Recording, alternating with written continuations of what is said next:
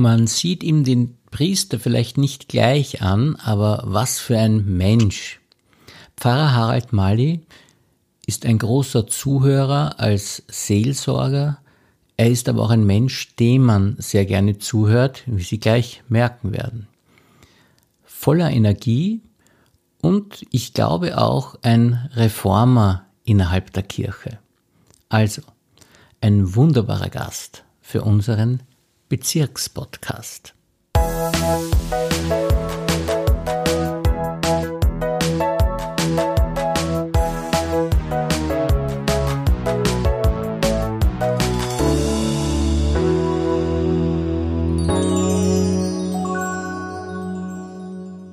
Also herzlich willkommen, lieber Herr Pfarrer, und vielen Dank, dass Sie sich für uns Zeit genommen haben.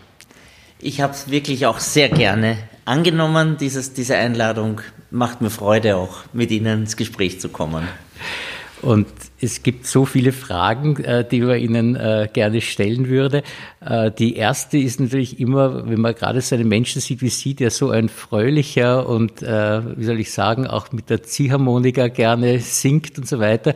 Was war die Idee? Warum sind Sie sozusagen Priester geworden? Ja, äh, die Idee, es ist immer auch eine Mischung. Die, es, selber bin ich gar nicht auf die Idee gekommen. Es ist mehr von, zuerst, mehr von außen gekommen, dass jemand, den ich sehr geschätzt habe, äh, ein Priester auch zu mir gesagt hat, Harald, du wärst ein guter Priester. Und ich habe das im ersten Moment gar nicht annehmen können und wollen, habe das äh, weggeschoben.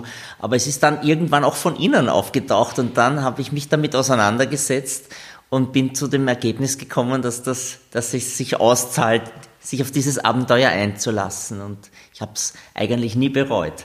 Ja, das sieht man Ihnen wirklich auch an, muss ich sagen, weil Sie wirklich so eine Ausstrahlung haben, die zeigt, dass Sie völlig zufrieden sind. Und äh, wahrscheinlich äh, liegt es daran, also ich vermute das jetzt einmal nur, weil Sie so unglaublich viel den Menschen schenken können.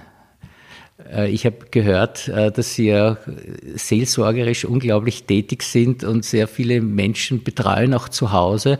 Und ich glaube, das gibt, kommt unglaublich viel zurück, schätze ich einmal, nicht? Ich würde es genauso sehen. Also das, die Begegnung mit den Menschen ist wirklich das, das Schönste, das Spannendste auch in meinem Leben und, und die sind so vielfältig, also die Begegnungen, also von, von, den, äh, von Notlagen bis zu großen Moment, Momenten großer Freude ist ja alles dabei und, und gerade diese Vielfalt ist irgendwo auch beglückend.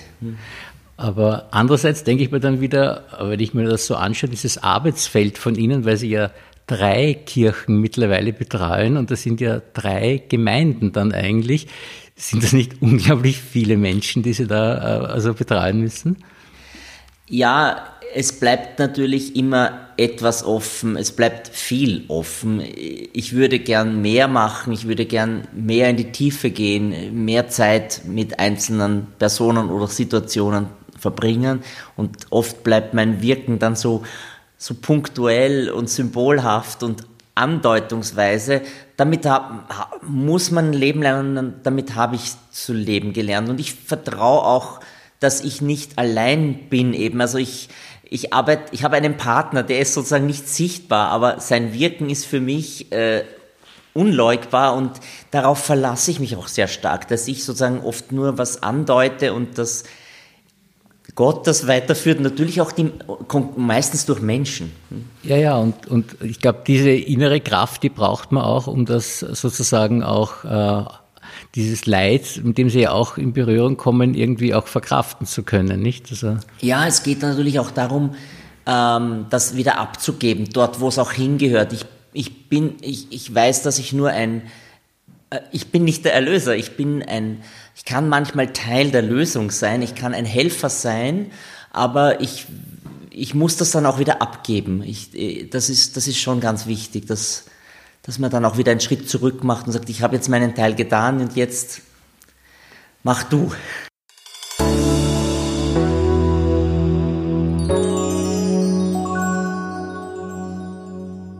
Ist eine sehr so eine heikle Frage, aber ich stelle sie mal. Äh, haben Sie manchmal schon das Gefühl gehabt, äh, so von einem Burnout auch oder so, oder, oder kommt das gar nicht vor, dass man das, weil ich denke mal, wenn man so viel geben muss und geben muss und immer so stark wirken muss, kommt das manchmal vor oder ist das?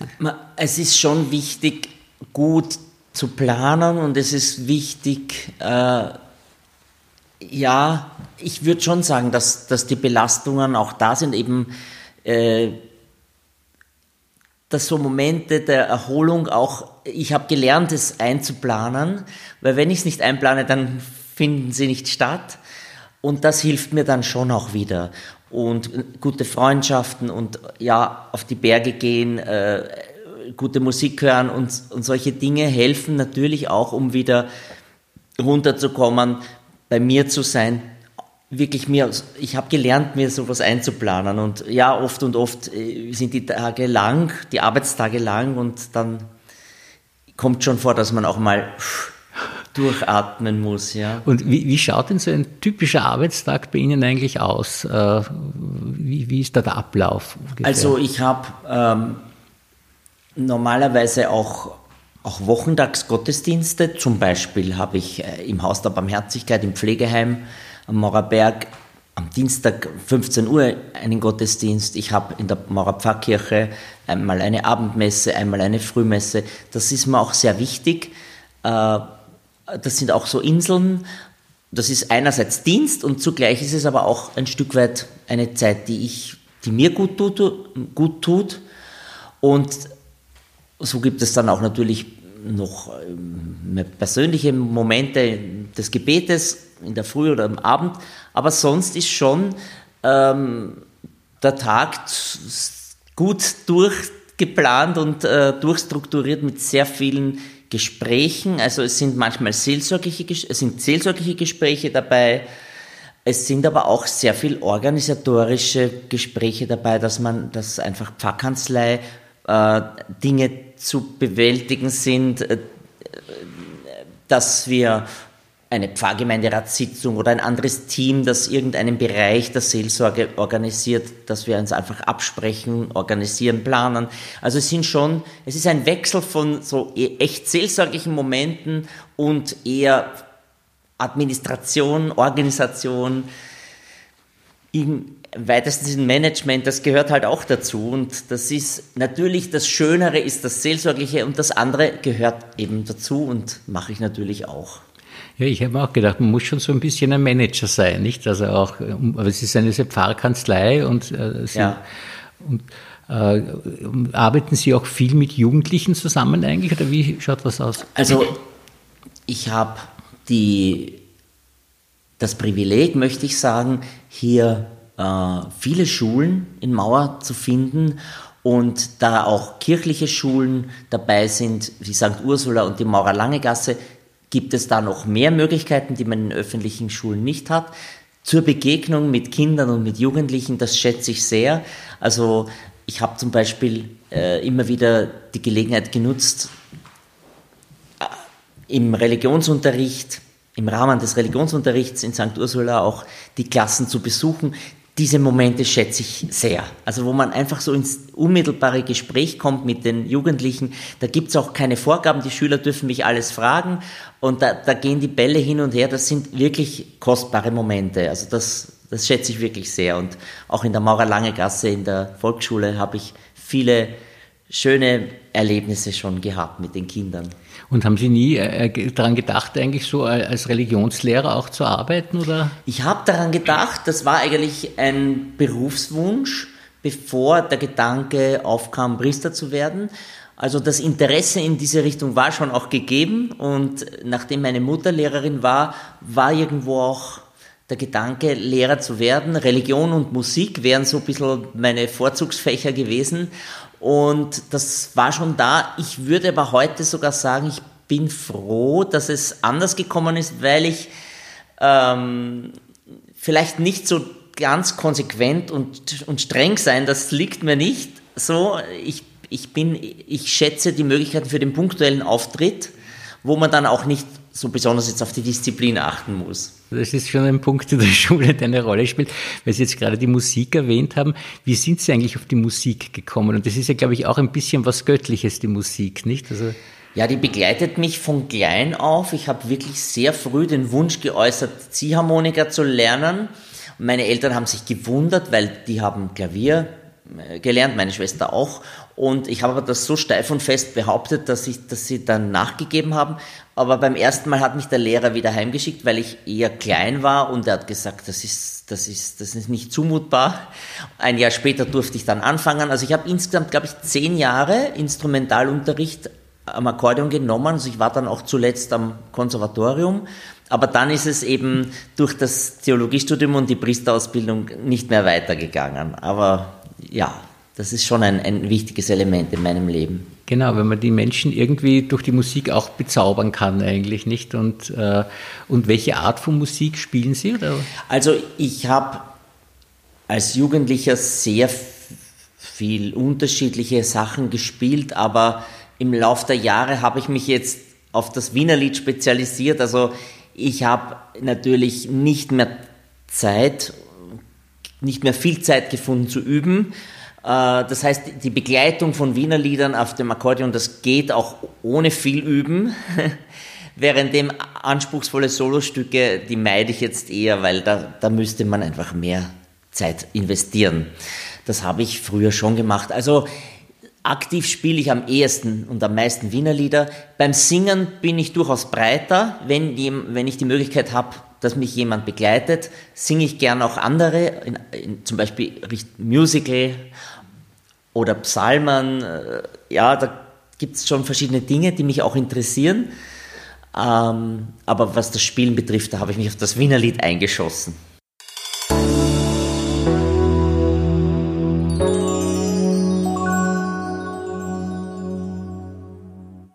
Sie haben jetzt angesprochen, die Ihre Kindheit schon mit dem Ziehharmonika lernen. Wie war denn Ihre Kindheit und Ihre Schule? So wie ist das verlaufen? Waren Sie ein guter Schüler oder? Ich hatte eine wirklich schöne Kindheit, unbeschwerte Kindheit. Bin in Kagran aufgewachsen. Später sind wir nach Neustift am Walde übersiedelt und ich hatte äh, keine Probleme in der Schule.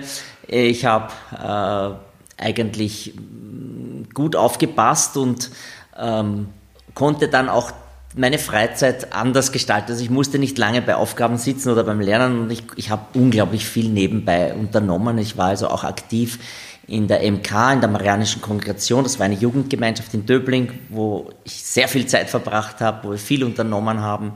Wie gesagt, Musik lernen. Ich bin auch gerne ins Theater der Jugend gegangen und verschiedene andere Dinge also ich war auch in der Klasse dann derjenige, der eben, äh, ich habe hab dann schon so einen Ruf gehabt, zum Beispiel in Latein haben die Mitschüler immer gesagt, Mali, stelle ihm eine Frage.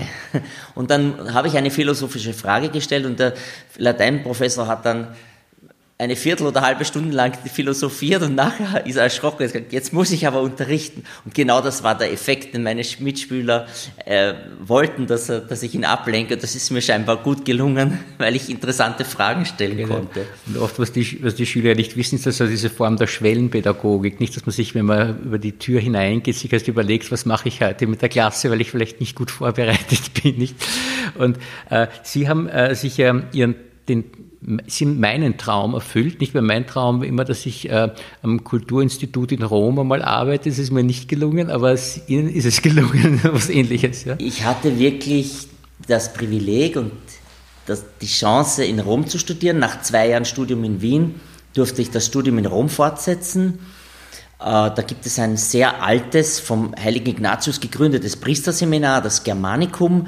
Wir hatten wirklich äh, sehr interessante ähm, Betreuer, Begleiter, Ausbildner. Äh, wir hatten Kontakt mit verschiedenen, äh, mit Priestern, vor allem aus dem Jesuitenorden, aber auch anderen. Und auch das Studium an der Gregorianer und später dann am Theresianum war sehr interessant.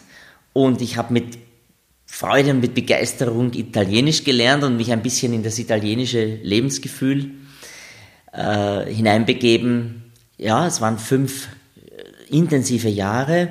mit vielen internationalen Kontakten, die dann auch äh, durchaus weitergegangen sind, vor allem im Bereich der Fokularbewegung, die ich dann auch im, in meiner Ausbildungszeit kennengelernt habe und die mich dann sehr gestärkt hat, die mich sehr inspiriert hat und bis heute inspiriert und beflügelt, auch immer wieder Neues zu entwickeln.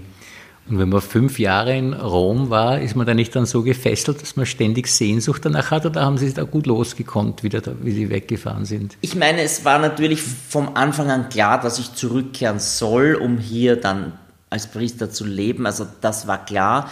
Aber es stimmt schon, dass man sowas mitträgt. So ein Stück italienisches Lebensgefühl ist in mir geblieben und bin natürlich immer wieder gern, habe ich die Gelegenheit genutzt, wieder nach Rom oder Italien zu kommen. Aber ich bin auch gern hier. Ich bin auch wirklich echter Wiener und leidenschaftlich gern hier lebe ich in Wien und in Mauer. Und haben Sie die Zeit beim Studium, äh, während dem Studium auch genützt, diese ganzen Kulturschätze in Rom zu sehen, die man ja jetzt nur mal ganz schwierig äh, besuchen kann, weil ja überall man im Internet schon, was ich, äh, Wochen vorher reservieren muss. Und das war, glaube ich, damals noch ein bisschen einfacher. Haben Sie das ausgenützt auch? Oder? Ich glaube, ich habe wirklich viel gesehen und viel unternommen. Unter anderem haben wir auch Besucher unserer ähm, Kollegen äh, durch Rom geführt. Also wenn zum Beispiel anlässlich der Priesterweihe oder eines anderen besonderen Anlasses Verwandte gekommen sind von einem Kollegen, dann hat, hat man einen, den als Angelus, also als Engel äh, oder als Reisebegleiter vielleicht ein paar Tage durch Rom geführt. Und gerade durch die Führungen habe ich am meisten gelernt.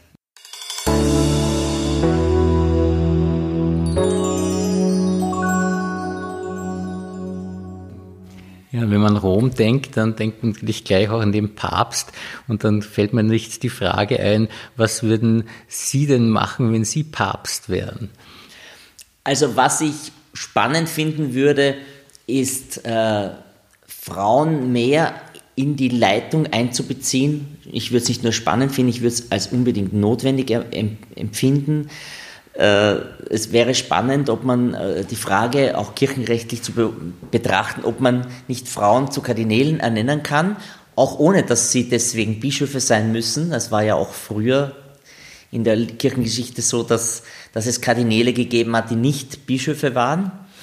Also im Sinne, wie immer man das löst, aber man muss sie einbeziehen. Also da würde ich äh, als Papst dran, mich dran machen und deswegen bin ich auch sehr froh, dass wir Papst Franziskus haben, Franziskus haben, weil er geht ja in die Richtung. Also ja, er ist ein Reformer, er hat es nicht leicht, aber er, er geht voran und äh, ja, in diese Richtung, wie er geht, würde ich auch gerne gehen. Mhm. Ja, Sie äh, schauen ja, wenn ich das mir das erlauben darf, diese äh, Aussage gar nicht so richtig aus wie ein Priester eigentlich, sondern Sie schauen wirklich aus wie so ein äh, ganz, wie soll ich mal sagen, im Leben stehender und äh, sehr viriler Mensch.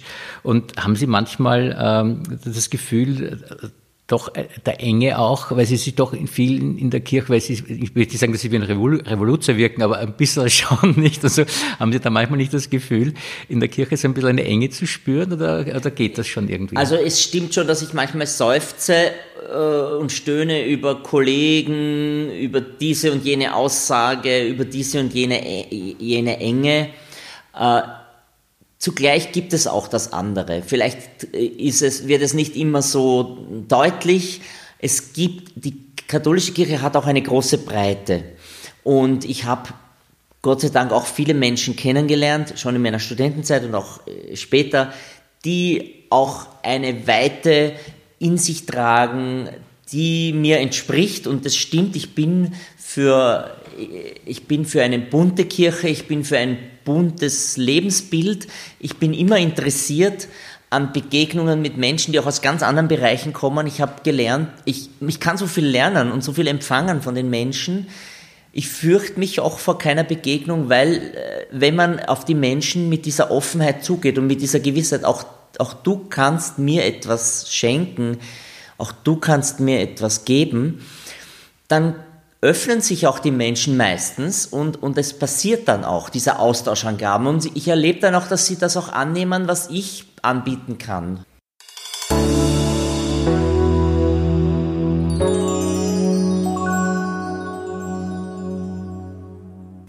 Sie arbeiten sicherlich auch sehr eng, natürlich, Sie haben es schon erwähnt vorher, mit den Gemeinden zusammen. Was schätzen Sie denn besonders an äh, dieser Zusammenarbeit mit den Gemeinden?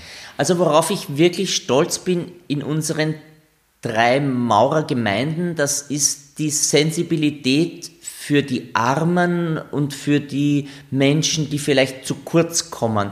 Ich möchte einfach drei Beispiele bringen. In der Wotrober Kirche am Georgenberg sind ja jetzt durch den Lockdown äh, die Menschen wie überall äh, angewiesen auf äh, elektronische Hilfsmittel oder eben, wenn sie diesen Zugang nicht haben, muss man auch erfinderisch sein. Und das freut mich sehr, dass einige Mitarbeiter regelmäßig einen dicken Brief an alle Senioren schicken, die keinen Internetzugang haben. Das heißt, sie drucken viele äh, Impulse aus, Predigten, äh, Texte zum Nachdenken, Neues aus der Gemeinde, Informationen. Und die kriegen dann mindestens einmal im Monat so ein dickes Kuvert und fühlen sich dann auch verbunden mit der Gemeinde und, und, und sind irgendwie an den Lebensfluss auch angebunden. In der Erlöserkirche begeistert mich immer wieder dieser Wäschekorb, der drin steht wo jeder, der immer nachgefüllt wird, also ein großer Wäschekorb, wo äh, Lebensmittel, haltbare Lebensmittel drin sind. Da können die Leute einfach in die Kirche kommen, die, die Bedarf haben und, und können sich äh, ein Sackerl Nudeln mitnehmen oder was sie da drin finden. Und es gibt auch einen Mitarbeiter, den Gottfried, der ist fast zu jeder Tageszeit erreichbar, um ein Gespräch mit einem Bedürftigen zu führen und ihm vielleicht 20 Euro oder was er jetzt gerade braucht, mitzugeben. Hier in St. Erhard gibt es wöchentlich die Sozialsprechstunde am Donnerstag von 9 bis 11, wo die Silvi mit, mit sehr viel Kompetenz und mit sehr viel Herz die Leute auch oft über Jahre begleitet und berät. Und es gibt dann einmal im Monat das Essen für Bedürftige, was jetzt momentan ein, ein To-Go ist, also wo man das leider nicht im Pfarrsaal das Essen anbieten kann, aber es gibt trotzdem eins zum Mitnehmen. Das sind so Dinge, auf die ich sehr stolz bin. Ja, ich, ich glaube, es gibt kaum einen Platz, äh, wo so viele gute Menschen zusammenkommen wie in der Kirche eigentlich, nicht? Weil da wirklich äh, so viele zusammenkommen, die sagen, sie wollen einfach anderen Menschen helfen. Und das muss eigentlich ein sehr beglückendes Gefühl sein, mit solchen Menschen ständig, von solchen Menschen ständig umgeben zu sein, nicht? Also ja, das ist wahr. Da ist, äh, da ist natürlich eine, ähm, ein großes Privileg. Ich wünsche mir natürlich noch mehr jüngere Generationen in der Mitarbeit, die natürlich auch äh, also sehr gefordert sind, jetzt speziell die Familien, die, wo die Kinder Homeschooling haben, die sind wahnsinnig gefordert. Das heißt, jede Stunde, jede Minute, die sie in der Pfarre verbringen, ist eigentlich eine Kostbarkeit und überhaupt nicht selbstverständlich. Ich wünsche mir noch mehr, auch von auch Jugendlichen oder jungen Erwachsenen, die ja oft gute Ideen haben, die, die, die vielleicht gar nicht wissen oder ahnen, dass ihre Talente auch gefragt sind und gebraucht werden hier. Eine letzte Frage muss ich noch stellen, weil ich immer überlegt habe, dass das eigentlich was sehr Schönes ist. Ich muss jetzt mal nachfragen, ob das wirklich so was Schönes ist, äh, weil Sie halten ja immer wieder eben regelmäßigere Predigten und ich denke mir jetzt, ich stelle mir das mal so vor, dass man da so sitzt und nachdenkt, äh, was sage ich bei der Predigt und äh, dass Sie dann immer wieder die Möglichkeiten haben, die Dinge, die ihnen wirklich am Herzen liegen, die sie transportieren wollen, auch wirklich sagen zu können und ihnen jemand zuhört und jemand auch etwas anfangen kann. Ist das so? Ja, ich erlebe Predigt auch als einen Ausdruck von Dialog. Für mich ist das nicht ein Monolog, dass ich jetzt Weisheiten äh, verzapf, sondern die kommen auch sehr stark aus den Begegnungen, die ich während der Woche habe oder äh, vielleicht auch Dinge, die länger zurückliegen, die mich dann inspirieren, auch das weiterzugeben.